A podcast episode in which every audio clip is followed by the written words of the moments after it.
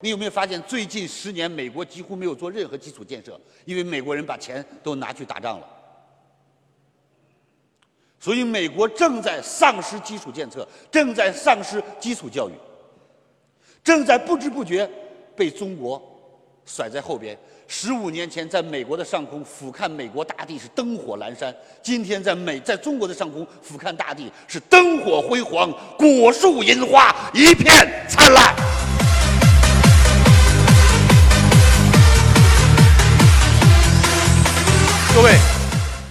老师说的是不是事实？是不是？平心而论，我在上海的外滩转完了，我走到全世界没有发现比它更美的地方。所谓的美国曼哈顿金融街，无非不过如此而已。单单从外表上看，真正从市政建建设看，单单从玻璃幕墙看，比中国都差了一大截子。这一切来自于什么？来自于改革开放三十多年，中国人勤奋的不断的努力和学习。